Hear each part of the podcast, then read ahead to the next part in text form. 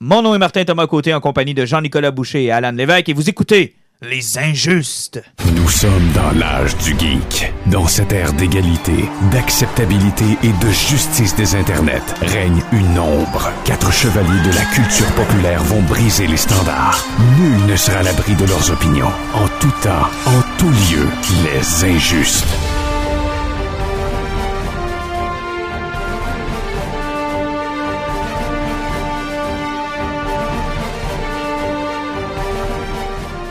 Messieurs, bonsoir. Bonsoir. Bien le bonjour. Comment allez-vous? Euh, ça va relativement bien. Relativement? Ouais, un peu fatigué. Ah, Jean-Nic? Très bien, vous? Très bien, très bien. Euh, je te dirais que l'automne est toujours une période un peu comme Alan euh, surchargée. Euh, J'ai pas autant de temps que j'aimerais l'avoir pour euh, lire, écouter des films. Puis ces temps-ci, on pourrait faire un podcast euh, version euh, universitaire euh, cinématographique. T'aimerais ça, euh, Jean-Nic? Ben, Parce que on les- nous l'apporte. Parce que les films que j'ai vus sont pas des films geeks ou de culture populaire, mais on pourrait parler du documentaire Les Roses. Ah, mais t'es t'es allé voir le nouveau Marvel, toi? T'as vu les, euh, la déesse des mouches à feu? Ouais, qui est pas vraiment un Marvel, mais. non, je suis allé le voir, puis honnêtement, euh, ça fait peut-être un lien avec le sujet dont on va parler un peu plus tard, la crise des cinémas. puis J'en parlais avec Alan tout à l'heure.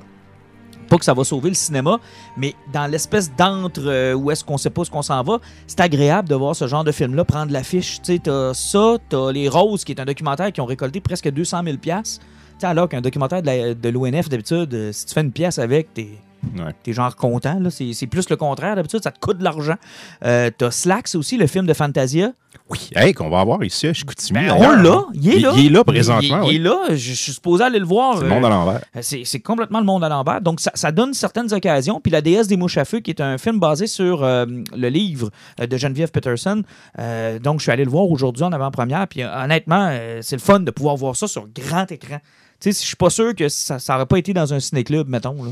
Si ça n'avait Mm. pas été de ce que l'on vit actuellement. Fait que ça va peut-être lui donner une chance de faire un peu de cash euh, au cinéma. Et euh, non, non, mais on aura l'occasion d'en parler. Donc, on, on pourrait se faire ça, toi puis moi, Jean-Nic, si tu veux. Toi qui es euh, un grand connaisseur de cinéma. Absolument, ça va me Ouais. faire plaisir. Vous, vous allez me parler, il y a des, des quoi, des 40 films de Bergman aussi? Oui, oui, oui, on va ça s'appelle Marketplace et Amitié. C'est le Vous nom, de, lourd, le nom de lourd. nouveau podcast. Je l'ai vendu, mon coffret de Bergman. Pour les auditeurs, il y a Jean-Nic qui avait un superbe coffret Criterion. Tu sais, Criterion font vraiment des beaux coffrets. J'en ai, je pense, j'ai Seven Samurai puis Godzilla ici, qui sont vraiment deux beaux coffrets. Puis ça coûte quand même la peau du cul, on va se le dire. là. C'est c'est pas des éditions qui coûtent pas cher. Celle de Robocop me brise le cœur parce que j'aurais tellement dû l'acheter dans le temps qu'elle coûtait pas trop cher. Ben, D'ailleurs, c'est les premiers qui l'avaient sorti en Laserdisc. ouais. Ouais, Il y avait ouais. la version Uncut à ce moment-là où Mais, on voyait la main euh, éclater. Ben Elle oui, est continue. superbe, sérieusement, la, la version de Robocop de Ben, Criterion. vous avez vu la version justement de, de Godzilla avec le gros livre là, qui fait à peu près 30 pouces Ah, de c'est haut. Je l'ai pas rien Super. vu, je la possède. Ah, Ah, il est il- Ah, super. il est vraiment magnifique. Mais c'est des films qui coûtent la peau du cul. Puis j'en ai en, en avait à vendre de Bergman.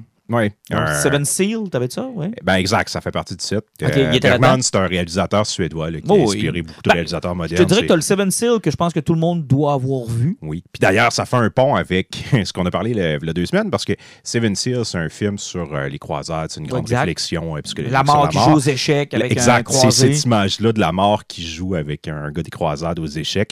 Puis c'est ce qui a inspiré le personnage de la mort dans Bill and Ted. Effectivement. le deuxième, en fait. Effectivement. En tout cas, bref, c'est des bons, ben, des bons films. Je les ai pas tous vus, mais j'ai vu celui-là, puis c'est un bon film. Bref, t'avais ça à vendre. Mais le pauvre Jean-Nic est allé vendre ça sur Marketplace entre euh, une caisse de films VHS, puis euh, deux- poussettes qui ont déjà servi, puis euh, trois pyjamas pour enfants, Et- 0-6 mois. Si vous voulez faire un test, faites une recherche de Bergman dans le marketplace, puis ça va vous sortir les, les, ben, les scooters Bergman. Ben, je me, euh, pour- à, ma défense, là, je me doutais que je ne le vendrais pas nécessairement dans la région. C'est un coffret qui est quand même pas donné. Là. Ça vaut à peu près 500 T'as vendu ça 300 piastres. Il y a quelqu'un Ouais. qui a écrit c'est quoi et pourquoi ça coûte aussi cher. Ben oui, je l'ai vendu. Il y a un, il y a- un gars de la Nouvelle-Écosse qui me l'a acheté, puis j'y ai chippé. Mais, mais tu sais, je me disais tout d'un coup que quelqu'un le voudrait dans la Le, région. le pauvre gars qui est habitué d'offrir 10-12 piastres à peu près tous les articles vient de voir passer de quoi à 300 piastres puis il comprend pas. Là. Il a pas vu c'était surtout que d'habitude, tu achètes des lots de DVD, genre c'est 100 pour 20 piastres. c'est ça. Si, ben genre, venez chercher, puis pognez-vous un sac comme aux pommes.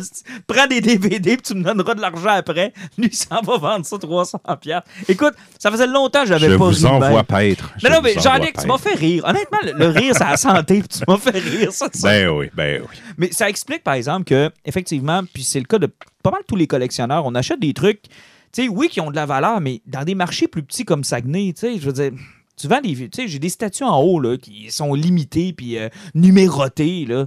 Je mets ça en vente demain matin. C'est- une discussion que j'ai souvent avec ma conjointe. J'ai aussi une collection de cartes Magic, puis je dévoilerai pas le prix, mais j'en ai quand même Ah, mais pas ça, mal. un meilleur marché pour ça, là. Oui, oui, mais tu sais, je veux dire, un, il faut que tu les vendes à, à l'unité, puis deux, c'est beau de les avoir, mais tu sais, ma conjointe me dit tout le temps, ouais, ouais, ça, je sais que ça vaut cher, mais as-tu l'intention de la vendre? Non.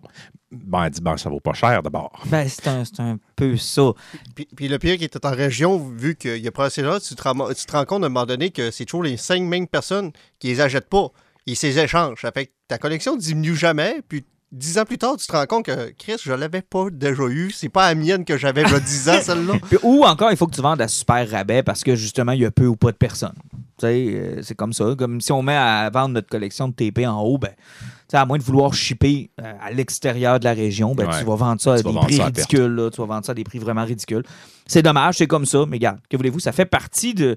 De toute façon, quand tu es collectionneur, tu vends pas. Exact. Normalement, c'est ça. Et la plus belle pièce de ta collection, c'est? Celle que t'as pas. Celle qui ça. manque, mais ça, il, en, C'est- toujours ça. rajoute. Toujours ça. Mais c'est très drôle là-dessus parce qu'il y a justement un, un coffret que j'ai déjà vendu, que j'aimais particulièrement de Fantasme, qui est une série de films d'horreur. Puis c'était comme une espèce de grosse boule, puis je l'ai échangé. Puis Mhm. finalement, ma conjointe me l'a réoffert à Noël, il y Oh. a deux ou trois ans, après genre sept ans, parce que je la voulais vraiment, mais là, elle était rendue impossible à trouver. Puis c'est probablement la mienne qu'elle a retrouvée ici dans la région. Parce que, tu sais, c'est bon. un- coffret, c'est quand même niche. Puis en plus, plus je l'avais fait venir d'Angleterre, ce coffret-là. Fait que je suis pas mal sûr que c'est la mienne que T'as récupéré ce que t'as. Et ça prouve mon point. C'est eh Ça ben, ça, c'est exactement ce qu'Alan disait. Ah, écoute, c'est comme ça. Hey, gros menu aujourd'hui. Euh, tout de suite après notre podcast à moi et Jean-Nic euh, qui va s'appeler euh, Marketplace et, euh, et Plaisir, on va vous faire euh, l'édition des Injustes. Euh, on va parler évidemment de Dune de Denis Villeneuve, Mandalorian aussi qui a eu une bande-annonce pour la deuxième saison.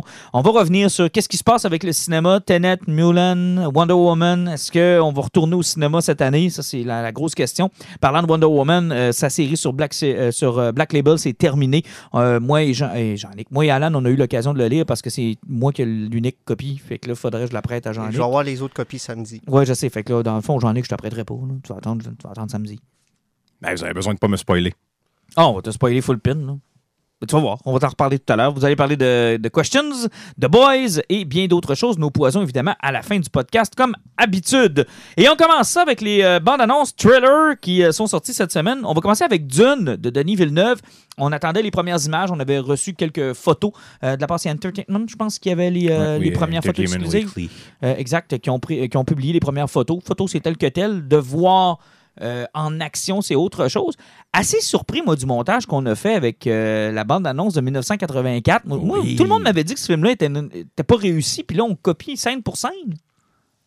Ben, je suis pas sûr qu'ils ont copié scène pour scène, mais c'est parce qu'il faut jamais oublier dans, dans le film de Finch, il y avait plusieurs moments qui fonctionnaient bien.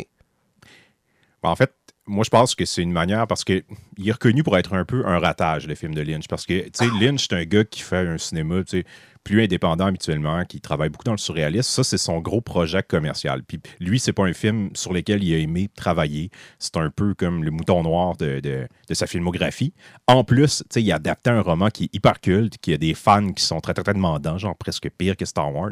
Fait que ça a créé une espèce de clash. Le, le film est pas mauvais, mais il, il vieillit pas particulièrement bien. Il plaît pas nécessairement aux fans de Dune, puis il, plaît- il plaît pas nécessairement aux fans de Lynch non mais on plus. a en tant que tel, c'est pas un- presque 5 mais, pour mais oui, mais je pense que c'est une manière de Villeneuve de dire comme genre je l'aime bien moi ton film puis tu sais je le reconnais il est important je vais Puis- faire autre chose mais on passe pas par dessus Puis il faut pas oublier que dans le film de Lynch, justement, aussi, il y a le problème, c'est que la première partie du film va mieux marcher que la deuxième, parce qu'il y a assez de rusher le deuxième roman dans le premier roman pour compléter une histoire complète, tandis que Denis Villeneuve s'est pas mis cette barrure-là. Non, je pense que Ça lui, fait il a que vraiment lui- deux films. Là. Si le studio débloque pas le budget pour qu'on ait une suite, on n'a pas un film complet. Un peu comme Hit, dans le fond.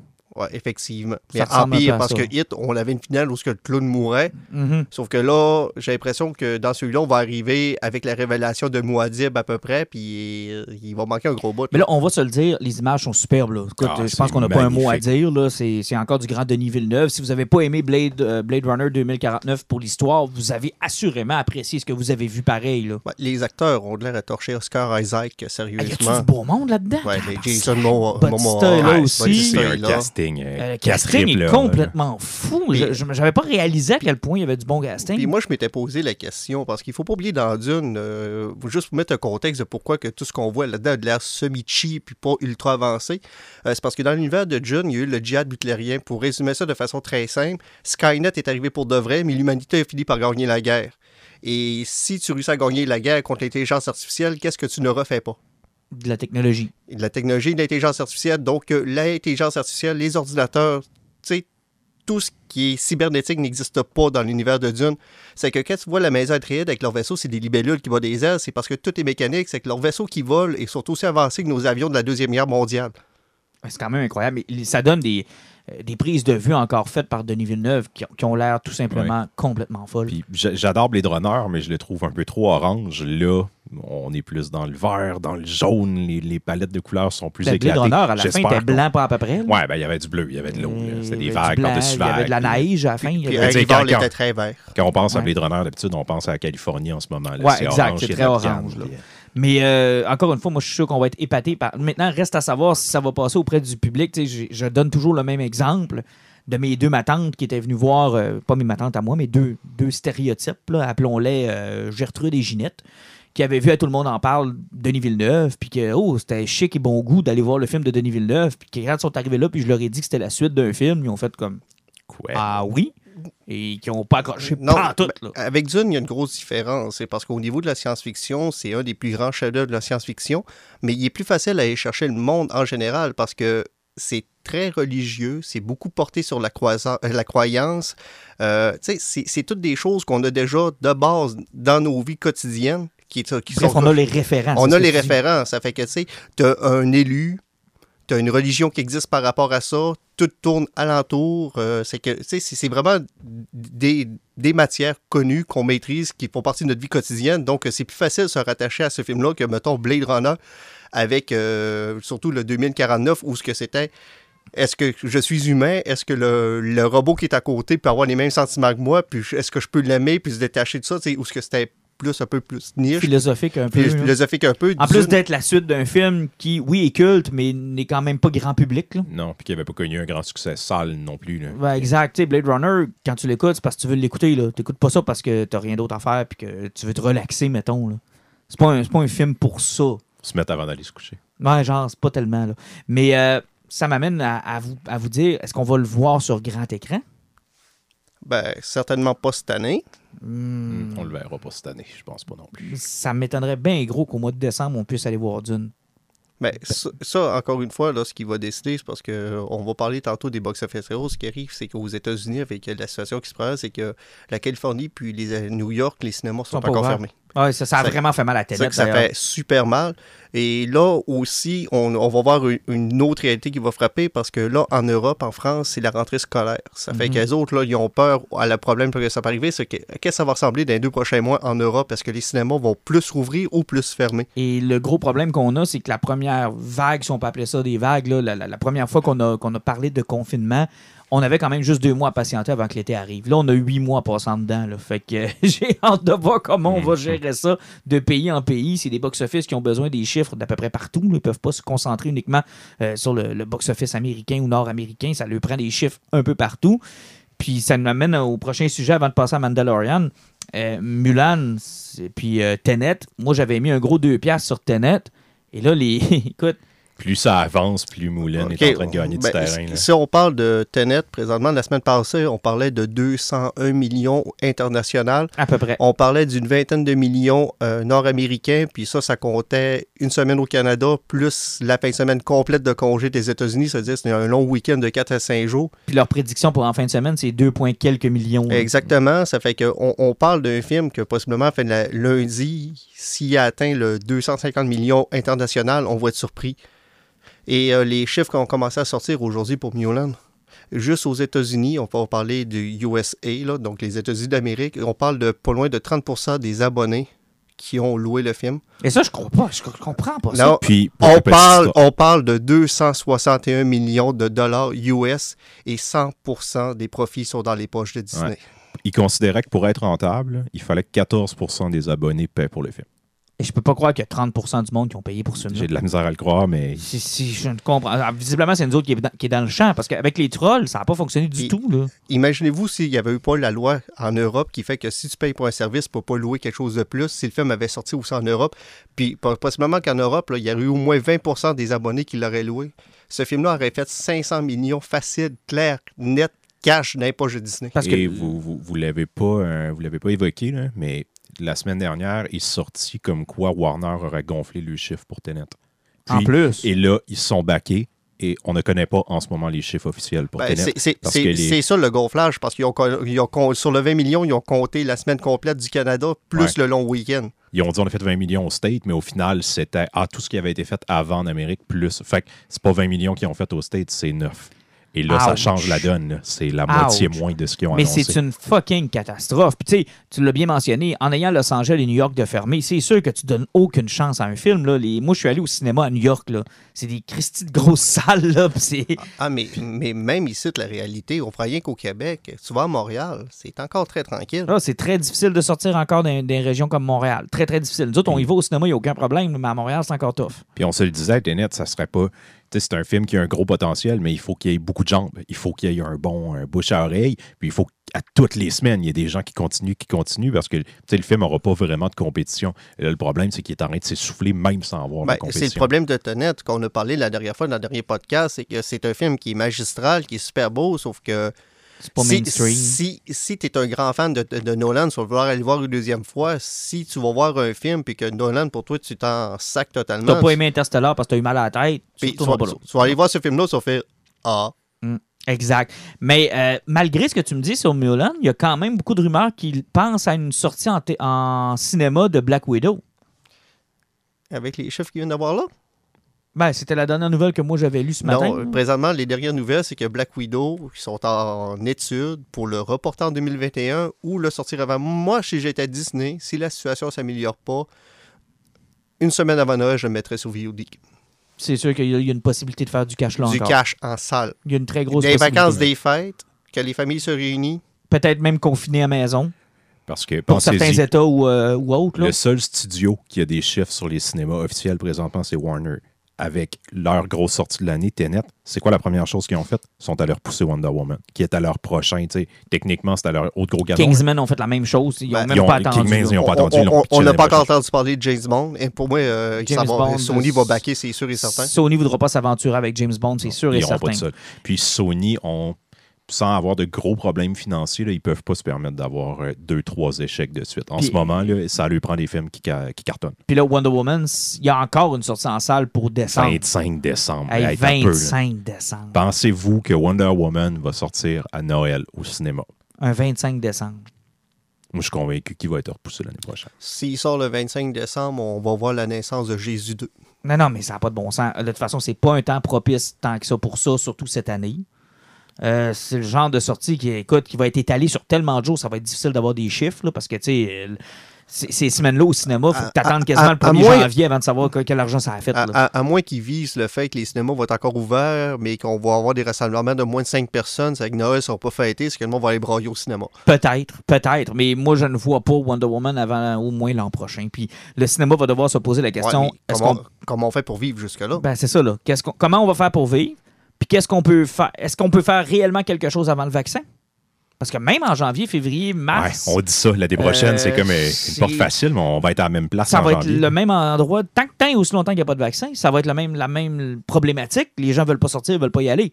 Euh, ils se sont essayés. On peut pas dire qu'ils se sont pas essayés. Et là, qui va ramasser ça? Peut-être à rabais. Il y a peut-être, tu sais, j'aime beaucoup, moi, le- le- le- l'adage qui dit crise égale opportunité. On se souvient tous, dans les années 70, bon, on se souvient, on ne l'a pas vécu, mais on l'a tous lu. là. Vous avez tous lu des livres sur Star Wars.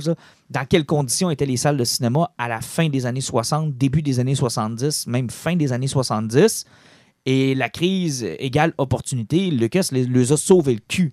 Euh, Est-ce qu'il y a quelqu'un quelque part qui va voir une opportunité avec des salles qui ferment ou du monde qui vendent ou des faillites? ou- mais le problème, c'est que dès que tu es en région comme nous autres, où on a un cinéma qui, a- qui frôle le 30 ans, euh, qui, qui va devoir investir pour en mettre ça au goût du jour? Puis, tu sais, euh, puis possiblement, puis aussi, tu vas prendre l'autre réalité. Les cinémas qui sont des centres d'achat comme nous autres, il y en a plusieurs à travers la province, à travers le monde. Si les centres d'achat commencent à fermer un après les autres aussi, le cinéma, qu'est-ce qu'il fait dedans? Ouais, Effectivement, mais la nature a horreur du vide. S'il y a une demande à un moment donné, il n'y aura pas Ouais. le choix d'en avoir. Là. Ça sera peut-être pas de la même façon. Ils feront peut-être pas les mêmes montants. Il y a peut-être des budgets qui vont devoir baisser. Euh, Il n'y a rien qui dit non plus que, tu sais, je sais pas. C'est inquiétant à tout de moins, là, parce que moi, je vais vous dire bien franchement, il y a certains films de Netflix, ça me dérange pas comme The Old Guard de voir ça sur mon écran de TV. Mais quand j'ai écouté Mulan, parce que je l'ai vu, là, c'est clairement, c'était fait pour écouter sur un Ben, grand écran. là. juste Bill Ted, même s'il était cheap, ça me, ça m'y fait chier. ça. Non, non, c'était fait pour être vu sur grand écran. Il n'y avait aucun rapport. Puis, tu sais, je vous parlais tout à l'heure que ça donne l'opportunité à d'autres films d'être vus sur grand écran. Tu sais, quand Ouais. j'ai vu La déesse des mouches à feu ce matin, il y a une ambiance, il y a une, il y a une réaction dans la salle, il y a quelque chose que je recherche, euh, il y a, que j'ai pas assis chez nous avec mon cellulaire dans les mains. Parce que c'est comme ça que ça finit hein, en passant le trois quarts du temps. là. C'est difficile de se couper de ça. Non, c'est, c'est, t'écoutes puis tu checkes en même temps ton Ouais. cellulaire. C'est euh, très dommage. Euh, on va suivre ça, bien évidemment, puis on va vous en reparler euh, au fur et à mesure qu'on va avoir des nouvelles. Pendant ce temps-là, Disney Plus a le vent dans les voiles. Hey, honnêtement, autant j'avais prédit que Disney Plus allait tuer Netflix à leur sortie, autant Eh, j'avais prédit que Disney Plus allait se péter à avec Mulan. J'ai eu tort les deux fois. Mm. Les deux fois. Les, deux sont- se portent à merveille. C'est-à-dire qu'ils se sont pétés à gueule là, quand ils se sont lancés. Mais le, le plus gros problème de Mulan, c'est qu'on on fait partie du- d'un d'un groupuscule que le film n'a aucun intérêt. Vous- Ah, mais il est bon, je l'ai écouté, c'est très bon. Ah, mais à la base, ça avait-tu l'intérêt pour le non, film? ben je serais pas peut-être allé pour, avec les enfants parce que j'ai des enfants. Parce que tes Mais enfants. parce pas que, moi, personnellement. Si tu prends ton cercle d'amis proches, Non, le non, monde fait ça. Hey, Mulan, Mulan, on va aller voir Mulan. Mais, mais en même temps, Alan Mulan, c'est pas notre génération. Je veux dire, moi, ça, Aladdin, là, je suis allé. Parce que c'était ma génération quand j'étais plus jeune. J'étais euh, déjà trop vieux, moi, C'est ça. Puis le Roi Lion, j'y suis allé aussi et je me suis emmerdé. Je suis sorti de là. J'avais quasiment le goût de crisser mon popcorn au bout de mes bras. Là. Asti que c'était mauvais. Mais. Ah, mais ils ont réussi. là. Tout le monde a eu ça, le Roi Lion. Tout le monde, est allé le voir. Tout le monde est allé le voir. Puis tu sais, Mulan, je te dirais là, que pour les avoir presque tous vus, les live action là, qu'ils ont fait, là, La Belle et la Bête, euh, ils ont refait euh, Le Livre de la Jungle, ils ont fait euh, Aladdin, ils ont fait euh, Maleficent. Bon, je les ai pas mal toutes vues. Là. Je te dirais que c'est pas mal leur plus réussi. Puis c'est-tu vrai que c'est une Jedi? Ouais, elle a des pouvoirs, puis c'est un peu con, mais ça, c'est... en tout cas.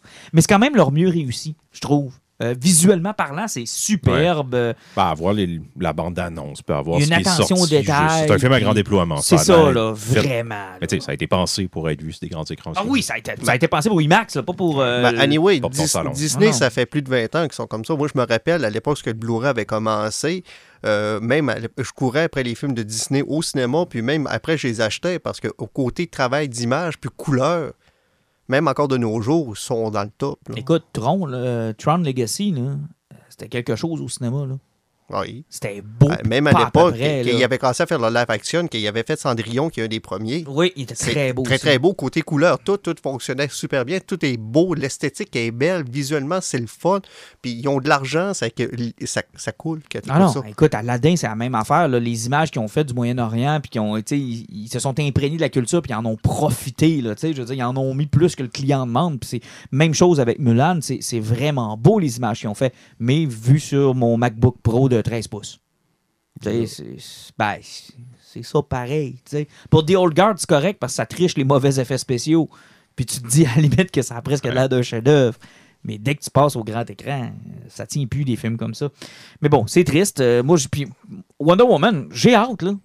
Ben oui. Ça a l'air bon. Puis James Bond aussi, j'ai hâte. Même si les nouveaux James Bond sont tellement rendus compliqués que ça faut que tu traînes un dictionnaire avec toi. Là. Que c'est compliqué? J'ai réécouté Skyfall il n'y a pas longtemps. là, pour que le plan fonctionne, là, ah, il fallait pas que. Hein? Moment? Hey, il fallait pas que. Fallait pas qu'il se trompe. Fallait pas qu'il se trompe. Mettons qu'il y a beaucoup de hasards qui sont arrivés qu'il fallait. Tu sais, on Ben, s'attend à ça. C'est ça un bon James Bond. Tout, là, tout ça pour euh, un crise de, de, problème d'Oedipe profond. Là. Profond, tu dis, toi? On n'écoute pas un James Bond pour en apprendre sur le travail d'un agent secret typique. Non. Ah, mais euh, comprends. c'est quand même triste d'avoir un plan aussi gros que ça, finalement, se faire torcher par un tromblon puis deux cordes. Ah oui, le maman, j'ai raté la Tu sais. Chris, il il y, avait un hélicoptère puis 25 gars. Euh, Excuse-moi, un tromblon, là, t'as une balle. Ouais, Il a gagné, ouais, je sais. Mais c'est comme ça. mais maman est morte. Maman est morte. Euh, OK, euh, donc euh, voilà pour ce qui est du euh, cinéma. On va passer au Mandalorian. Je m'attendais pas à la bande-annonce quand euh, je vous l'ai publié cette semaine. Je savais même pas que c'était prévu qu'on ait une bande-annonce.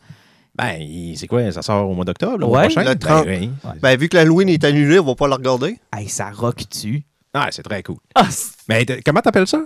de Mandalorian? C'est les aventures de Yado. Ah, Yado, oui, oui, Les excuse-moi. aventures de Yado, les aventures saison du, 2. les aventures du jeune Yado. Ben Mais oui. ça rock-tu? Ah, c'est très cool. Oh, wow! Moi, j'ai vraiment. C'est une des rares bandes annonces où j'ai vraiment trippé tout le long. Par contre, j'ai une question pour vous autres. Oui. Est-ce qu'ils ont abandonné le petit côté cheap d'épisode 4 qui me faisait tant plaisir? Euh, je penserais pas, c'est parce que euh, là, j'ai l'impression qu'ils ont mis pas grand-chose, parce qu'il faut pas oublier qu'avec les personnages qu'ils veulent présenter, sais, il était pas pour nous montrer le sort laser d'Ashoka apparaître quelque part. Exact. Mhm. Euh, Gideon, il était pas pour nous montrer que possiblement que c'était un site aussi.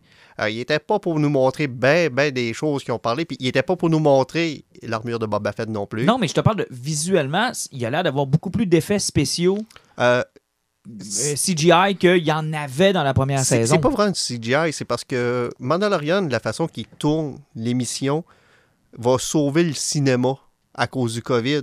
Parce que les autres, plutôt qu'ils utilisent des écrans verts et tout, c'est des écrans LED qu'en arrière qui projettent des. C'est que t'as pas besoin d'aller on location pour Mhm. tourner. Ils sont capables de projeter une- un, un- un décor qui est ultra réaliste sur des écrans LED haute qualité. OK.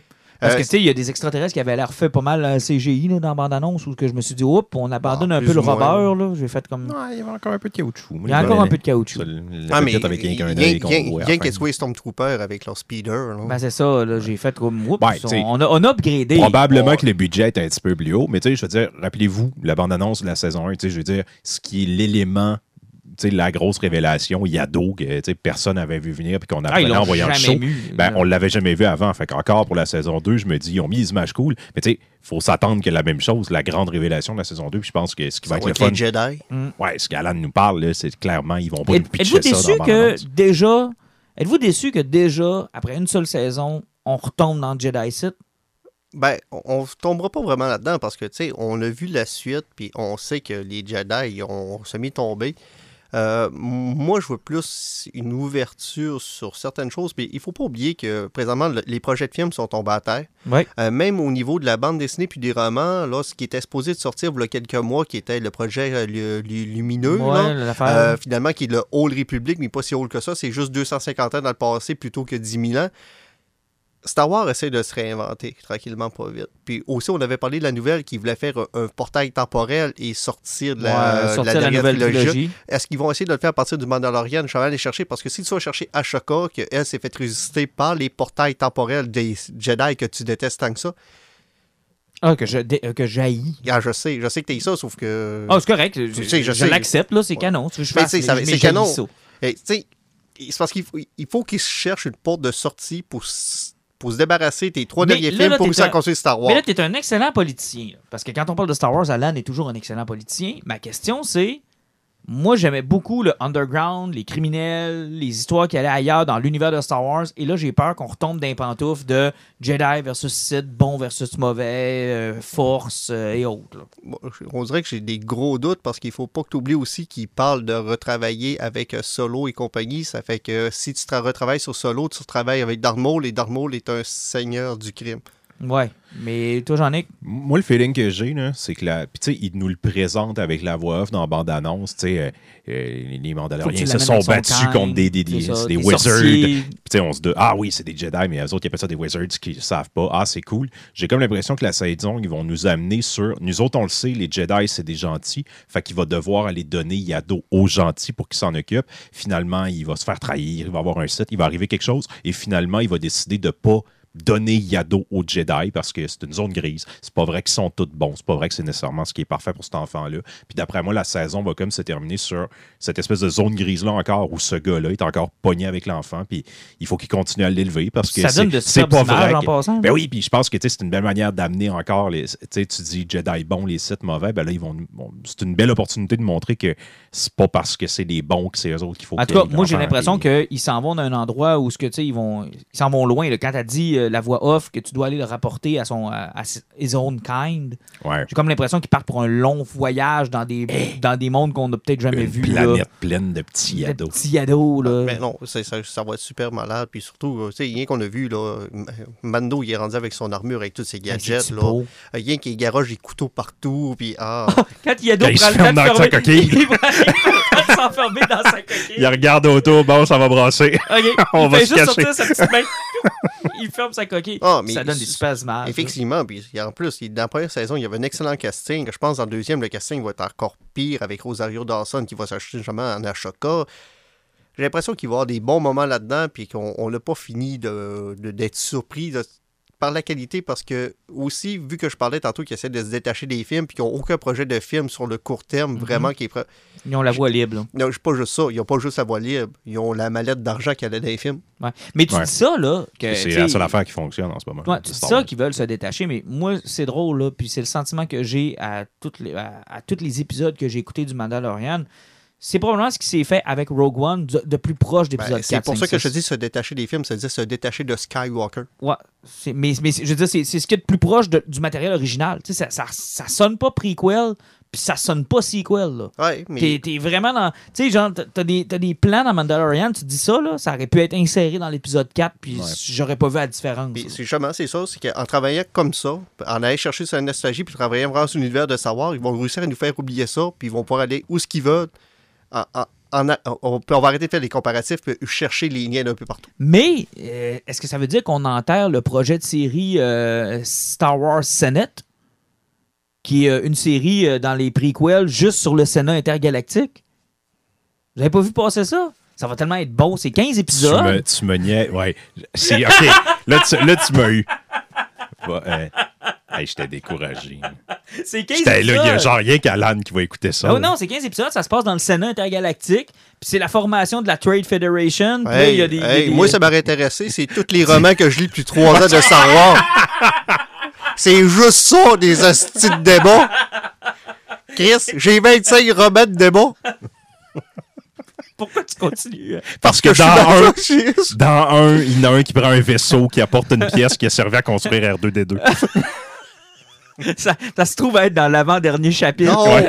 là, t'as volé un bout de, de, de Phasma, le personnage servait à rien, ou est-ce que le Oh, vaisseau de, voyons, De d'Amidala, là-bas, oui. oui, c'est c'est le métal de ça qui a construit son armure qui sert à rien. Ah oui, pour qu'il l'a pas protégé parce qu'elle est morte anyway. Ben, elle est morte en tombant d'un trou. Oui, elle a la Robocop euh, avec son œil. Euh, Tomber puis brûler, là, c'est la faiblesse de ben, ben du monde. Mais c'est incroyable. Non, mais euh, ça serait bon comme série. Puis en plus, ça coûte pas cher. Tu sais, je veux dire, tu prends le décor du Sénat dans l'épisode 1 puis tu fais ça pendant Mais, 15 par exemple, épisodes de il- temps. moi, je voudrais qu'il fasse un épisode qui travaille beaucoup sur la race de E.T., l'extraterrestre. Oui. Je voudrais connaître leur statu quo dans l'univers de Star Wars. Ça serait bon, ça. Puis ça a l'air qu'il y a- il y a un des épisodes, là, ça a l'air qu'il y a un des épisodes, c'est un des euh, républicains qui fait ses impôts républicains pendant tout l'épisode. Moi, tant qu'il ramène Yaddle, je vais être content. Yaddle! ouais, comptable. J'espère que c'est la mère de Yado, finalement. Non, non, non, non. Fait que manquez pas ça, là, dans l'univers des prequels, ça s'appelle Star Wars Senate. Ça va être vraiment bon. Ça Pas Tenet. Non, non, Senate. Senate. Et ça a l'air que ça va être vraiment, vraiment, vraiment Et bon. euh, bon, bon. l'épisode 3, il paraît qu'il est clé, là, c'est l'épisode où ce que Senna dort au grand complet. Oh oui, c'est ça, c'est l'épisode où ce que ça. Tu t'as juste une caméra fixe qui filme le Sénat, puis personne bouge. C'est le tu- meilleur. c'est le meilleur. Puis à un moment donné, il y en a qui shake un peu parce que t'as l'impression qu'il va se réveiller, mais non, il se rendort. Là, là, tu sais, genre, puis tu fais toujours des, tu sais, genre des teases, là, à la fin d'une émission, là, ça va brasser, là, puis là, t'as des, t'as des visages un peu, là, puis là, whoop, tu commences l'épisode d'après. Débat de procédure! Puis euh, on, on- J'appuie. puis on, on Je a- refuse de seconder. puis on attend aussi l'épisode génial où il va y avoir une grosse chicane au débat, puis avec leur capsule qui ronde, ils vont se rentrer dedans comme des autotamponneuses. Ouais, J'ai raison, j'ai raison. Ah, fait que ça va être bon. Fait que manquez pas ça. Euh, Star Wars Senate, ça a l'air qu'il y a 22 saisons de prévues de 24 épisodes. Et Quand euh, même moins que n'importe quelle série de Star Trek. aussi, euh, n'oubliez pas que si jamais tu crise euh, un, sénateur, ça se peut qu'il parte en vrille vers toi. Ah oui, c'est vrai, avec un sable laser caché dans sa manche. Bon, bon, bon. Ramenons-nous, là. Ok, c'est correct. Hey, euh, Wonder Woman, tiens, parlons donc un peu de Black Label, parce que, euh, hey, c'est tout moi, ça n'existe plus, hein? Il y a, il y a plus rien qui sort chez Black Label. Ben, Il y a encore de quoi, mais en format normal. là. Le, le, le Rorschach de Tom King n'est pas là-dessus. Ah oui, c'est vrai. Je pense que c'est le prochain gros Black Bon, Label. euh, non, il n'est pas en format prestige. non, il n'est pas euh, pressé. Ben, Joker non plus Ouais. en passant. Là. Euh, C'est- ça. Donc, euh, Wonder Woman Dead Earth, qui a probablement été avec Arlene la deuxième plus grosse. Ben, The Question, que vous allez me parler plus tard, qui ont été les trois grosses, je pense, meilleures séries. Ouais, avec Dame. Dame, moi, Dame, je l'ai pas compris encore. Fait que je je m'aventure pas là, là. Non, tu m'auras pas là-dessus. Mais. euh, Je peux te le réexpliquer avec les X-Men. Non, non. Chris. Un épisode euh, Star Wars. Ah, oui, oui, oui, oui. Ce serait bon, ça. On va faire ça dans notre épisode spécial de Star Wars Senate. Ok. Genre, on va faire Star Wars Senate, première partie. Après ça, ça va être Batman Dame, puis on finit ça avec les X-Men. Avec Birdman la fin. séries qui n'existent pas, ce serait malade. Ça, ce serait un bon bon. épisode. Ce serait cœur. Mais. euh, Je pense que j'ai reçu un message texte. Ouais, t'as reçu un message texte. Tout ça pour dire que Wonder Woman Dead Earth, ça a été notre coup de cœur. Le dernier numéro que tu as lu, Jean-Nic, parce que tu pas lu le- la, la finale encore, euh, ça nous laissait avec Wonder Woman qui, Chris, s'est fait un lasso avec la, la- la- la colonne vertébrale, Vertébrale de Superman. Spoiler! Je pense qu'honnêtement, il pouvait-tu avoir quelque chose de plus awesome que ça? Ah, c'était complètement débile. C'était. euh, et je suis dans l'obligation de te dire, puis j'imagine qu'Alan ne sera pas d'accord avec moi, que oui, c'était bon dans un tout, mais c'est probablement le numéro le plus faible des quatre. Ah, ouais.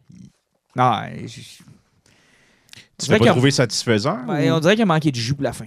C'est pas vraiment qu'il a manqué de jus pour sa fin, c'est que le message a été plus important Que le awesomeness. que le awesomeness. C'est parce que, tu sais, tantôt, vous parliez de, quoi- de Question, puis euh, ça a presque subi le même problème d'une certaine façon.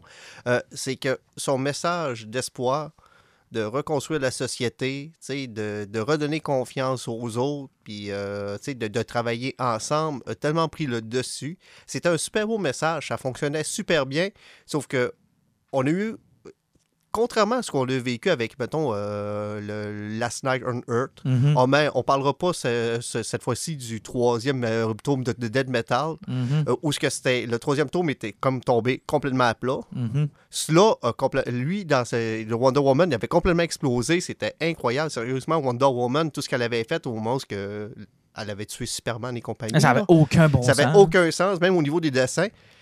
Là, on est tombé sur le message. Sauf que il faut y donner quelque chose. Warren s'est fait un plaisir fou. Ses monstres, les couleurs, Ah, c'est superbe. Superbe, superbe, superbe. Les batailles sont belles. sont belles. C'est super beau là-dessus, sauf qu'à un moment donné, le message prend toute la place. Le message prend la place, puis la fin est.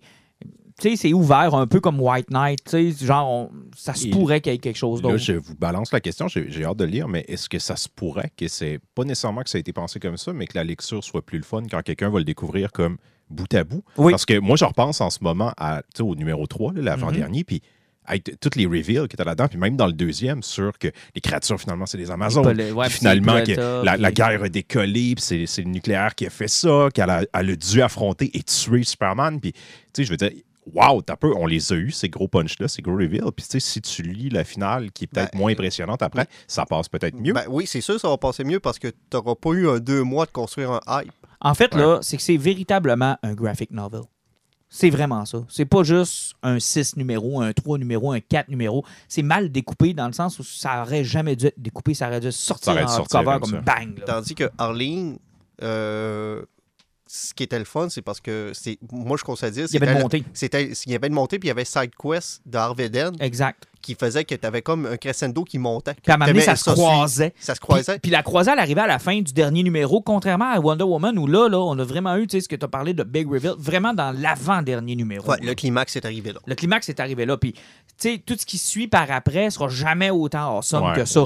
Mais c'est satisfaisant parce que, comme tu le dis, si tu le lis, c'est un peu comme Walking Dead quand vous m'aviez dit qu'il y avait des bouts qui étaient plus lents. Moi, je les ai pas Ouais, vécus.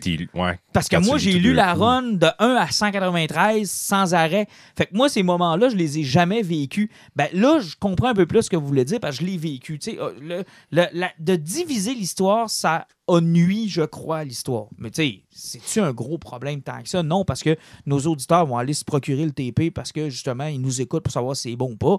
Puis eux autres, ils vont avoir. Ça prend absolument ça dans vos collections. je ne l'ai pas encore lu, mais Non, non. Ça, ça prend absolument ça. Mais je les jalouse parce qu'ils vont avoir une expérience vraiment incroyable, honnêtement. là. Ils vont lire ça. Puis d'abord, s'il est aussi beau le TP que Arlene, ils vont avoir en le- dans leurs mains une superbe pièce de collection, là, on va se le dire. là. Ils vont avoir des dessins tellement hot. Écoute, j'ai passé plus de temps, je pense, à regarder les dessins dans le dernier numéro parce que les batailles sont fucking awesome, qui me font beaucoup penser à Extremity d'ailleurs. Euh, qui était son Ouais, pré- même précédent Mother projet. là. Falcon, que ces monstres qu'il y avait dedans ressemblaient beaucoup. Là. Ça ressemble beaucoup à ça, mais n'importe quel fan de DC Comics va devoir avoir ce TP-là dans sa bibliothèque. C'est sûr, là. Puis ça se lit tellement bien. T'es pas obligé de connaître l'univers tant que ça. là. Dès que tu sais c'est qui Batman, Superman puis Wonder Woman, je pense que c'est accessible à Ouais, n'importe qui. là. Puis, comprendre. sérieusement, là aussi, Warren, en, en parlant vite de même, là, euh, dans un des one-shots qu'il y a eu de Dead Metal, il a fait une- un, un short.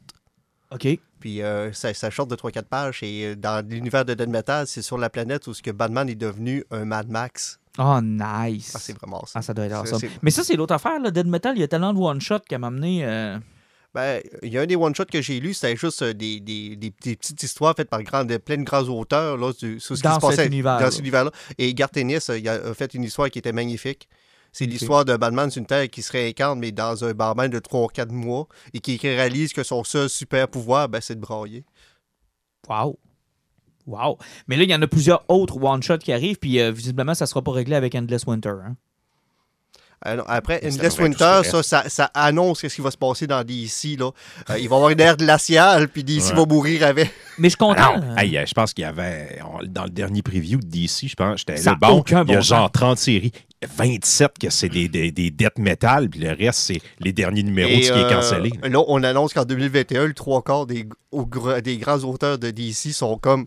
Puis là, Puis là, Bendis, il Ouais. Tom King disparaît. Tom King disparaît. Scott Schneider, il, Disparaît reste- aussi. il disparaît aussi.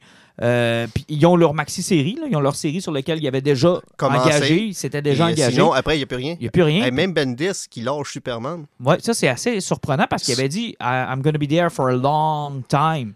Ça n'a pas été si long que ça. Là. Il y, deux a, ans. il y a des rumeurs qui remettent Jeff Jones dans une bonne position. T'as Mark un- aussi, Mark je pense, qui, s'en vient de peut-être sur rumeurs sur Superman. Superman. ouais.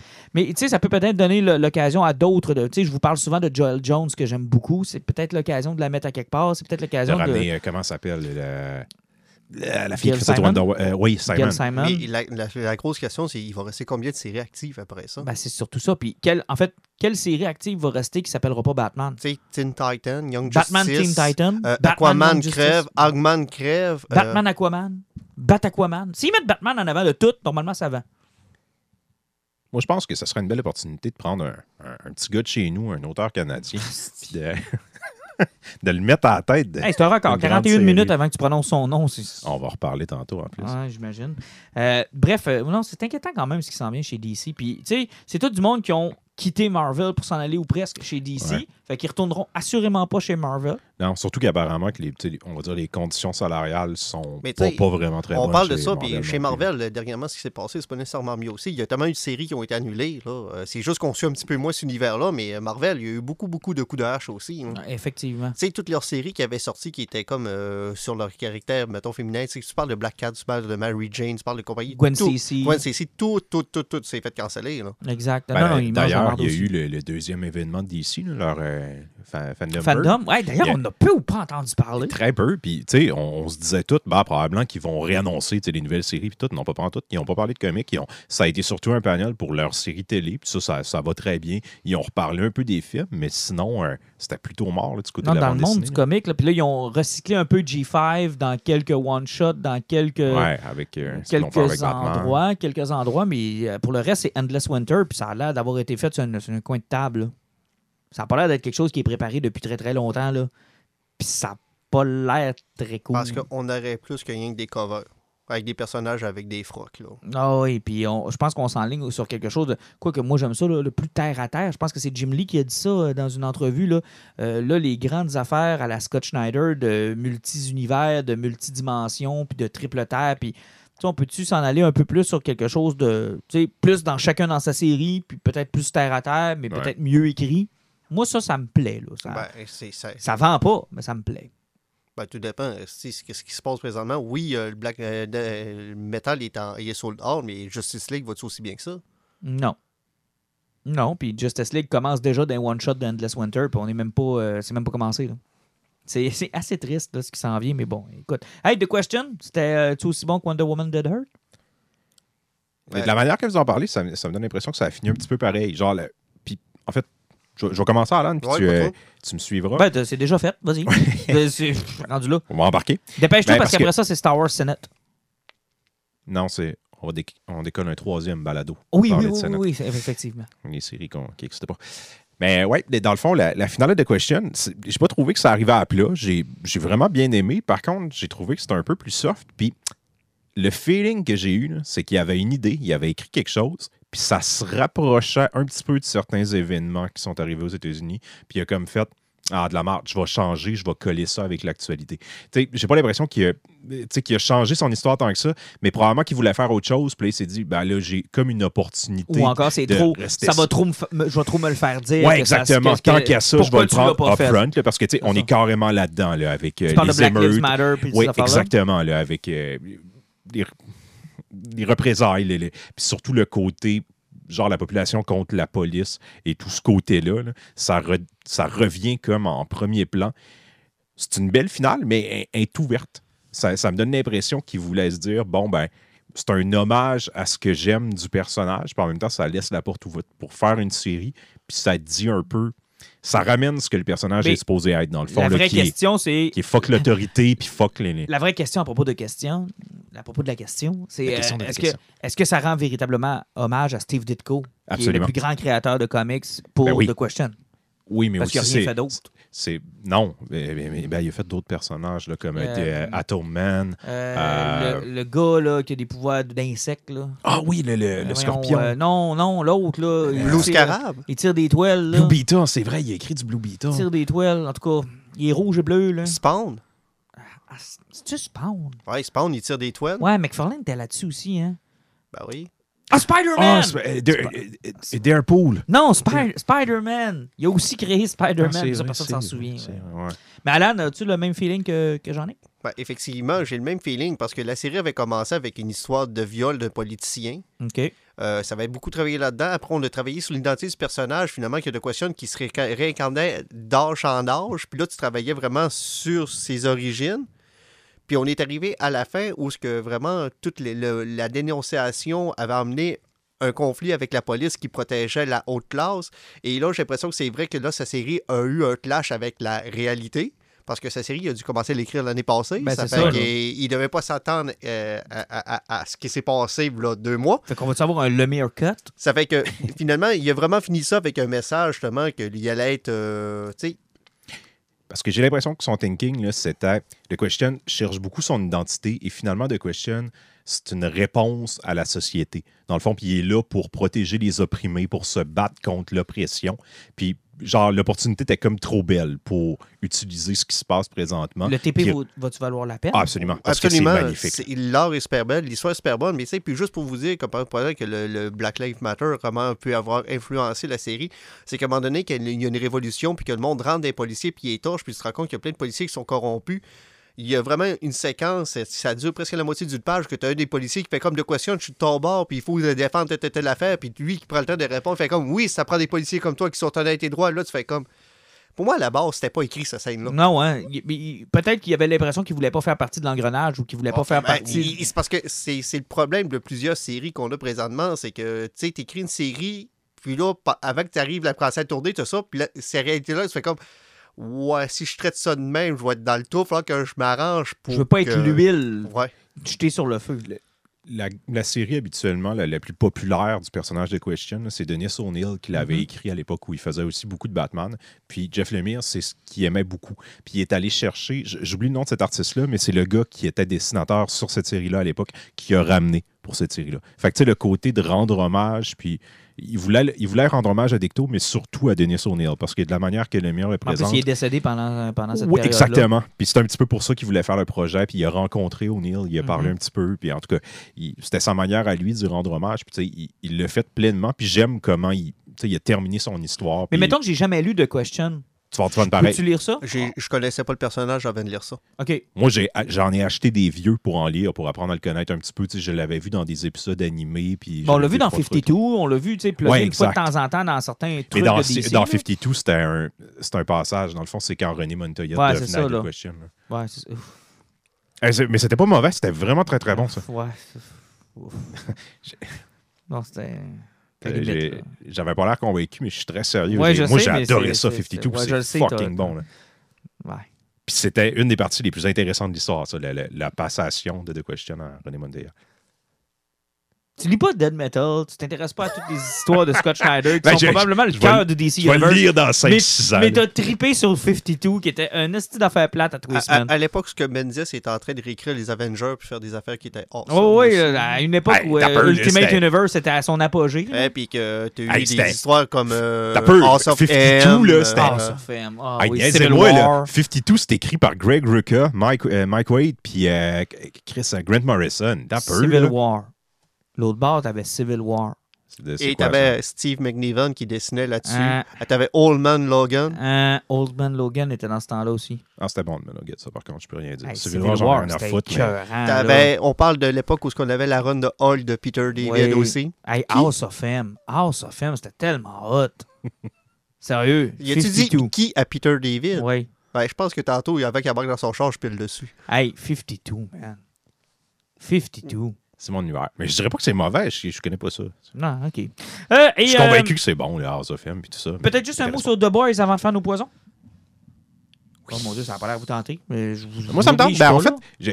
Alan Décolle, ce que je suis curieux de t'entendre, je sais que tu n'aimais pas la saison 1. Qu'est-ce que tu penses de la saison 2, Léon Latte? Je vais continuer à donner euh, la, la structure de, de réalisation puis de tout de, de, de- de Amazon. Sérieusement, on a parlé dernièrement là, des, des, des déceptions qu'on a eues à Netflix où ce que tout a l'air est tourné cheap avec un cellulaire à iPhone Mhm. 11. Tu as l'impression d'écouter un film en écoutant The Boys. Euh, les séquences, la façon que c'est tourné, il n'y a rien qui a l'air être cheap là-dedans. C'est pas cheap. C'est super bien fait. On voit qu'il y a des acteurs qui ont du fun là-dedans. Mais ah, c'est la série de marde? Ah ouais? Ben, euh, de un, là, hein, c'est parce que, tu sais, j'en ai qui n'a pas fini la série, puis il est capable de détacher les deux. Euh, si tu prends dans la BD euh, Homelander, c'est un homme avec un plan. Tu sais, c'est lui qui tient la série, puis c'est lui qui contrôle le plan. Dans la série TV, c'est un gars qui pleure tout le temps, puis qui veut boire du lait maternel. Puis qui se fait contrôler par tout le monde, puis qui est jamais capable d'avoir le dessus sur rien. Mhm. Les boys servent à rien, sont vides. Tu sais, t'en as un qui s'appelle Motor Mill, puis que la raison de son nom, c'est dans BD, c'est parce que c'est le lait maternel de sa mère qui lui donne ses super pouvoirs. Mais là, là-dedans, dans ces séries-là, les personnages n'ont pas de pouvoir. C'est que lui s'appelle Motor Mill, mais on ne sait pas vraiment pourquoi. Frenchie s'appelle Frenchie parce qu'il parle pas français. OK. Et euh, Butcher, qui est supposé d'être le pire trou de cul de tout l'univers, ben, il est semi-absent, puis euh, il dit fuck une fois par épisode. Mais donc, la série se. se Mais si vous s'éloigne connaissez- détache beaucoup, là. du matériel, j'ai l'impression. Ah ouais? Ouais, c'est pas juste se détacher, c'est qu'ils ils ont commencé à lire le scénario, le- le- la BD aux premières marches d'un escalier, puis ils ont les boulets en bas, puis à la fin, il n'y en avait plus. Là. En même temps, je suis pas sûr que faire une adaptation, parce que c'est ça, j'ai pas terminé, mais moi, je suis pas capote. Je capote pas sur la série en BD à venir à date. J'ai du fun, mais je trouve que c'est ça a les problèmes de du tennis. Parfois, il veut choquer pour choquer. Il y a des Ben- bonnes idées, mais tu sais, c'est pas si brillant que ça. C'est rien que là pour choquer. La série, tu sais, ils peuvent pas rien que faire ça pour on lance du trash, on fait de l'hyperviolence. Ben, arrêtez. Il tu sais, ils ont- il faut qu'ils racontent quelque chose aussi. La, la série de bande dessinée de Gartenis, dans le fond, c'est à l'époque où ce qui était écœuré du style super-héros. Il a dit Je vais écrire le plus gros fuck you de l'univers au style super-héros. Je vais leur faire manger le pire char de marde qui peut pas exister. Puis euh, il a réussi. Mais la série, tu sais, c'est ça. Elle, elle pourrait pas tenir, je pense, avec rien que ça. Ah, Moi, ce que, je- la force de la série, c'est les personnages puis leur construction, mais c'est aussi la faiblesse, selon moi, puis c'est ce que je reprochais à la saison 1. Quand j'y repense à la saison 1, là, il est- c'est assez court, il y a une dizaine d'épisodes, mais il y a tellement de personnages qu'il y en a que j'étais là, je me, je me rappelle même plus, tu sais, le développement, leur évolution. Puis j'étais là, j'espère qu'ils se perdront pas. À venir en date dans saison 2, c'est super intéressant. Ils- ont centré ça sur certains personnages. Puis il y en a un comme The Deep, qui est comme euh, le, Aquaman de la série, qui lui, très tôt, ça fait comme crisser dehors, puis se fait relocaliser dans une petite ville. C'est très, très drôle. C'est une espèce de loser, puis il, il- il est pas fier de son apparence parce qu'il a des branchies. Et là, ce personnage-là, il y a comme un arc où il se joint un culte religieux dans saison 2. Et c'est complètement hallucinant. C'est très, très drôle. Mais en même temps, il y a une espèce de rédemption pour lui parce qu'il est comme. C'est le pire trou de cul au début. Mais là, tu découvres les autres autour, puis c'est tout des dégueulasses, c'est tout ouais. des freaks. Puis là, tu te rends compte que lui, ben, oui, oui, il est dégueulasse, mais finalement, il, y a des raisons qui font ça. Puis je trouve ça intéressant, comment il joue avec la moralité et les Puis là, personnages. c'est chaque semaine, hein? Ça, ça fait chier. Hey, trois épisodes. là, ils, ont, ils ont sorti la série première semaine, trois épisodes. On a eu le quatrième la semaine dernière. On va avoir le cinquième demain. Ah, ça, ça. J'aurais aimé ça. qu'on- Ah, c'est fini Et- cette et- époque-là. là. Mandalorian, ça a marché. Puis on se posait la question. Saison 2, j'ai hâte de voir ce qu'ils vont faire. Moi, j'aurais pris ça tout d'un coup.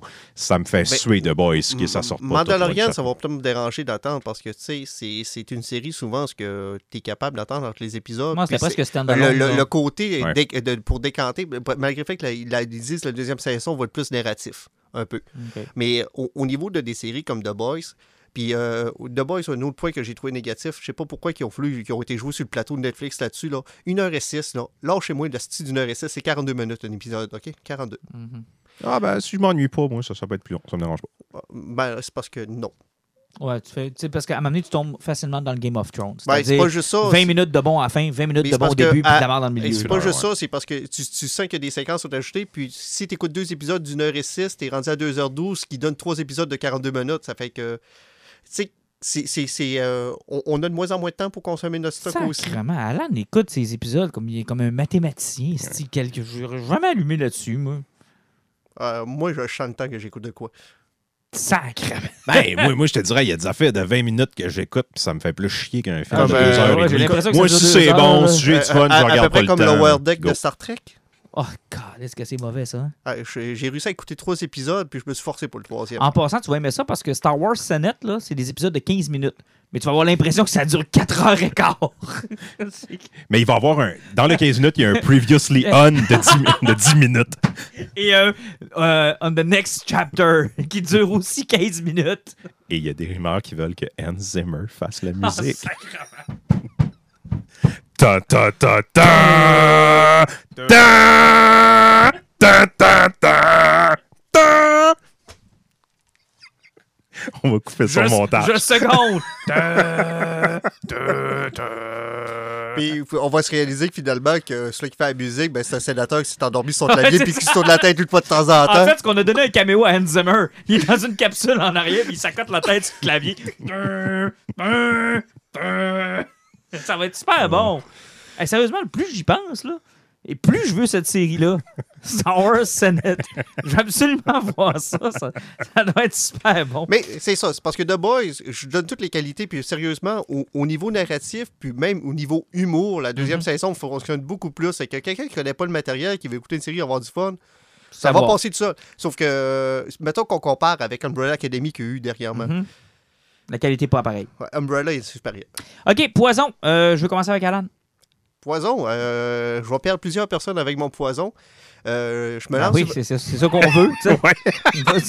des, des Hein? abonnements Ah massifs. ouais, ça s'appelle. J'envoie chier les auditeurs. Ah ouais, Non! Alors, j'ai fait une liste de ceux qui aiment notre page. Mais je pense- je, je peux aller chercher des nostalgiques de jeux de rôle, par exemple, de, de- des fin 90, début 2000. Euh, il y a une nouvelle maison d'édition de, comics qui s'appelle Volt Comics qui a commencé dernièrement, qui lance euh, plein de trucs différents. Puis ils ont commencé une série qui s'appelle Vampire the Masquerade, qui est basée sur le, sur jeu. le jeu de White Wolf de l'époque. Euh, moi, j'ai été un grand fan du jeu de rôle. J'ai beaucoup joué. J'ai fait des grandeurs nature pendant 5-6 ans. C'est vraiment un univers que je connais beaucoup, que j'ai vraiment apprécié. J'ai, euh, dans le temps, avec Patrice Rivron, on avait beaucoup joué à ce jeu-là aussi. Euh, j'ai décidé de me lancer. J'ai fait une BD sur un univers. Pourtant, il avait rebooté. Le jeu de rôle avait changé par euh, bien longtemps. Je fais comme, il, lance une BD sur Mascarade. Je vais m'essayer. Je rembarque la BD. Honnêtement, si vous connaissez pas l'univers, lancez-vous pas là-dedans. Ah non, c'est très inside. Ouais, tu vas rien comprendre. Ouais. Ils vont parler des, ma- des maisons, ils vont parler des clans, les toréadors, les brouhards. Tu vas voir des références avec les trémères et compagnie. Si je viens de tout ce que je vous dis, si je vous dis c'est un kétif puis vous comprenez pas, c'est pas fait pour vous autres. Mais honnêtement, euh, ça respecte vraiment l'univers. C'est bien écrit. C'est que si vous tripez sur l'univers de White Wolf, c'est vraiment quelque chose qui est incroyable. Et c'est tellement pensé pour les fans que quand tu arrives à la, fin, à la fin de la bande dessinée, ils présentent les personnages principaux avec un caractère sheet de jeu de rôle avec leurs statistiques de jeu. Ah, Ça fait que tu es capable d'avoir le background au grand complet du personnage qui est tout décrit avec toutes leurs stats. OK. C'est que c'est vraiment. c'est-tu en TP ou ben c'est déjà en train de rouler? là? euh, le, pre- le deuxième numéro est sorti cette semaine. OK, OK. C'est Hey, c'est tout récent, tout récent. Là. pendant que tu me parles de ça, Berserker, c'est-tu bientôt, ça? Euh, ça commence pas long. Le, le deuxième numéro, il était dans le preview du de, de ce mois-ci pour le commander. C'est que ça devrait commencer au mois d'octobre ou novembre. Mais euh, D'ailleurs, j'ai fait aucune commande dans le preview. Hein. Je suis en train de penser à ça. ben, T'as fait le suivi de ce que j'avais déjà? j'ai fait mon possible. Bon, c'est bon, je règle ça en ondes. C'est correct. Mais euh, aussi, puis sinon, euh, au- aujourd'hui, sur Netflix, première saison de Dragon's Dogma disponible, basée sur le jeu vidéo de Capcom que plusieurs personnes doivent connaître. Euh, J'ai commencé à écouter le premier épisode. C'est fait en shell shading, mais qui est un petit peu moins tannant sur l'œil que, mettons, Ghost in the Shell derrière moi. Si vous avez aimé le jeu euh, Dragon's Dogma, lancez-vous là-dedans. Ça a l'air bien respecter l'univers. Et si vous avez aimé euh, Castlevania, ça a l'air d'être dans la même veine. Jean-Nic, Oui. ton poison? Star Wars Senate. De quoi je parle cette semaine? Ah! Je, viens de me relancer. Moi aussi, je vais perdre du monde. Parce que là, je vais Ben vous parler de quelqu'un qui. je vais vous parler d'un type qui, est- qui est pas très populaire présentement. Jeff Lemire? Non. Non? Non, non, on en a parlé dans The Question tantôt. Très, très bon The Question. Achetez The Question. Encouragez Jeff Lemire, en tout cas chez nous. Euh, Je suis en train de réécouter les Buffy avec ma blonde. Josh Whedon n'a pas la cote présentement. Non, vraiment pas. Mais hein. maudite merde que c'est bon. Puis je suis content de retomber dans cet univers-là. Vous allez vous taper Ali McBeal après, j'espère? Non, absolument pas. Mais tu sais, il y en a, les Ça séries des années s'appeler Angel. 90, tu sais, pour, pour les geeks, c'est soit X-Files, soit Buffy. Ah, moi, j'étais Team X-Files. Moi, j'étais un Buffy. Ma blonde, c'est une X-Files, mais là, je l'amène tranquillement dans Buffy. Puis, tu sais, ça a les défauts d'une série des années 90. là, je veux dire, c'est des. C'est- trop d'épisodes. C'est du monde. de- ouais, c'est du 20 épisodes. Euh, c'est des adultes de 37 ans qui jouent des personnages qui en ont 17-18. Ouais. Mais c'est drôle, c'est bien écrit. Beaucoup de fun dans la saison 1. La saison 1 est plus courte, c'est 12 épisodes, parce que je ne savais pas si elle allait être cancellée ou non. Puis il y a un peu plus d'épisodes. euh, on est dans là, des Monsters of the Week. tu sais, Ouais, des épisodes c'est qui ça. servent à rien. Là, on the- embarque dans, dans Week, saison 2. Smallville, ça a été ça pendant deux saisons. Puis c'est un univers tellement riche qu'il a créé avec ces saisons-là. Puis je me rappelle de plein de moments que j'avais adoré là-dedans. Je suis content de retomber dans cet univers-là. On Puis va tu y- dois les pour pas cher en plus. Ah, ça fait longtemps qu'il était acheté, mais moi, elle, elle, ils avaient jamais vu. Fait on a, j'ai je veux les- dire, j'ai c'est les quelqu'un qui coffrets voudrait, DVD. mettons, qui se dit, ah, c'est une bonne idée. Ah, ben là, oui, ça les coûte, c'est cher, là. 9,99 sur Amazon. À peu hein. près, là. Puis ça, ça vaut la peine de posséder ça. On va écouter Angel après. Puis Whedon avait continué, dans le fond, la série avait été cancellée après la saison 7. Puis il a continué en bande dessinée, saison 8, saison 9. Il l'a fait pour Angel aussi. Euh, c'est Boom Studio, je pense, qui est rendu avec ça aujourd'hui. Donc, euh, Boom, ils ont fait un reboot de la série, par exemple. Ça, c'est Ouais, recommencé ouais. à partir de la saison 1. C'est que les gens qui ont aimé ça puis qui veulent redécouvrir Buffy sur un nouvel angle plus contemporain, chez Boom, qu'est-ce qui est publié présentement, c'est un reboot de ça. et c'est encore Whedon qui est à la tête, qui écrit la plupart des numéros, il me semble, ou sinon, il reste comme euh, producteur. C'est vrai que quand tu ouvres le comic, tu te fais pogner le cul? Apparemment. puis il y, a- y une voix de, de- comment il s'appelle, un Ray Fisher, qui chiale, là. Chiale, arrête de faire ça. Ouais, qui, qui tranquillement pas vite, j'ai l'impression qu'il y a une partie de ce qu'il dit qui est vrai, puis il y a une partie qui fait comme ce gars-là, il s'était fait promettre un film, puis une grosse carrière à Hollywood. Ça a planté, ils ont coupé le deux tiers de ses scènes Il dans est assez Justice League. intense, hein? Puis là, il est ta mère en vache. Je pense que Josh a l'air un- d'un tout croche un peu sur le film. Je pense mais je pense que Ray hein. Fisher, il est comme que là, de je pas avoir de l'ai- je carrière. l'ai lu, là, puis là, ça, c'est pas- ça finit jamais. Là. Sais, À fois qu'on lui donne raison, il. Ah, puis j'avais oublié de vous dire. Ouais, mais là, c'est parce que. Là, tu peux-tu le déballer une fois pour tout ton sac? Parce que, tu sais, on. Ouais, c'est ça. Vite, t'en vite, donne, là. Parce que là, c'est euh, comme à Twistman, c'est comme, hey, oubliez-moi pas, ouais, là, puis là, il y a ça. Ah, puis là, il y a ça. j'ai oublié de vous dire Ah, qu'il y avait ça. pas juste ça, je pense que dans la dernière semaine, ce qui a fait le plus mal à, à Ray Fisher, c'est quand les, euh, les enquêteurs ont voulu parler, là, puis qu'il a presque raccroché le téléphone. Ben, c'est ça, là, tu sais, à m'amener, c'est parce que là, aide-toi, man. Là. Aide-toi, Euh, euh, ciel c'est l'important as une histoire, c'est d'être cohérent puis de la suivre. Exact, exact. Puis J'aimerais, j'aimerais ça Oui. entendre le point de vue de Whedon aussi. Ben, c'est, aussi. c'est triste qu'il parle pas. Puis qu'il- mais tu sais, il y a- peut-être des affaires à se reprocher aussi. Puis tant mieux s'il prend ce temps-là. Parce que c'est, peut-être un trou de cul. C'est un bon créateur, mais c'est peut-être un cave. Puis qui En tout cas, paye pour ce qu'il a scrappé fait. Justice League en sacrement. Ça, c'est euh, c'est indéniable. Ah, inquiétez-vous pas, Snyder va le scraper une deuxième fois. OK, hey, j'y vais avec le mien. Et euh, je suis content parce que c'est quand même quelque chose que Jean-Nic aime, mais qu'il n'a pas lu. C'est rare. Pas encore. C'est- rare. oui, c'est moi, de chanceux. Euh, je suis dans le Kirkman Universe. Après avoir lu Walking Dead, tu m'as fait lire Invincible, que j'ai trippé d'ailleurs. Il me manque le troisième euh, compendium que je vais me commander bientôt. C'est ma fête d'ailleurs. Bientôt. tu Donc, vas te commander ça pour ta fête? Ouais, j'aurai une petite c'est les autres qui sont supposés te faire des cadeaux. Des Ouais, je sais bien, mais à cette heure, je je demande de l'argent, puis euh, je m'arrange avec. Mais bref, tout ça pour dire que je vais le finir très, très bientôt. Mais pendant ce temps-là, je me cherchais quelque chose d'autre de, de Kirkman, puis Oblivion Song, c'est probablement ce qu'il a fait de plus récent. Puis là, je me suis dit, tu sais, je me suis tapé Walking Dead, qui a été pas mal son premier travail. Je me suis tapé Invincible, qui est pas mal, tu sais, déjà fini depuis un petit bout. Il est rendu où, Kirkman? Tu sais, il est-tu encore bon? Il est-tu encore Ben, capable? D'après ce que j'ai, ce qu'on a eu dernièrement, quand ça s'appelait Power Shows, là, Ouais. euh, Ouais. il, ouais, il est encore Ah, excellent. Outcast que je vous ai parlé, que je suis en train de lire, Thief of Ben, Thieves. m'a dit que Oblivion Song, c'est bon en tabarnak. C'est bien, bien simple, OK? Philadelphie, il s'est passé un Le accident. fromage? Non, Philadelphie, la ville. Il s'est passé un accident et tout un quartier a disparu et a été remplacé par le même espace physique d'une autre dimension qui vibre à une autre fréquence que la nôtre. Ça a duré quelques minutes et finalement, il y a juste ceux qui ont. euh, des scientifiques qui ont réussi à traverser l'autre bord. Donc, à revenir dans notre monde. La police, l'armée a été impliquée, ils ont été obligés de nettoyer ce quartier-là, ils en ont fait un désert parce que la végétation puis les créatures n'ont pas réussi à survivre dans notre univers. Mais le scientifique qui est revenu se dit écoute, il y a encore plein de monde qui, habitait ce quartier-là, qui sont pognés dans l'autre dimension. On doit aller les chercher, faut aller les sauver. Et ça donne que son frère est dans cette dimension-là, puis ça devient une quête personnelle pour lui. Il invente de la technologie qui lui permet de retourner dans cette dimension-là, puis il part à la chasse, puis il tire le monde avec des fléchettes, puis ces fléchettes-là les ramènent, puis il est capable. Mais on se rend compte que ceux qui reviennent de l'Oblivion, parce qu'ils appellent ça comme ça, des, sont devenus des mésadaptés. Ils sont, sont plus capables de fonctionner en société, ils sont plus capables de notre monde, ils sont plus capables. Ils ont vécu dans un monde complètement sauvage, complètement débile, avec des créatures, c'est complètement fou ce qu'ils ont vécu. Puis là, ils reviennent genre métro, boulot, dodo, avec tout ce qui vient avec.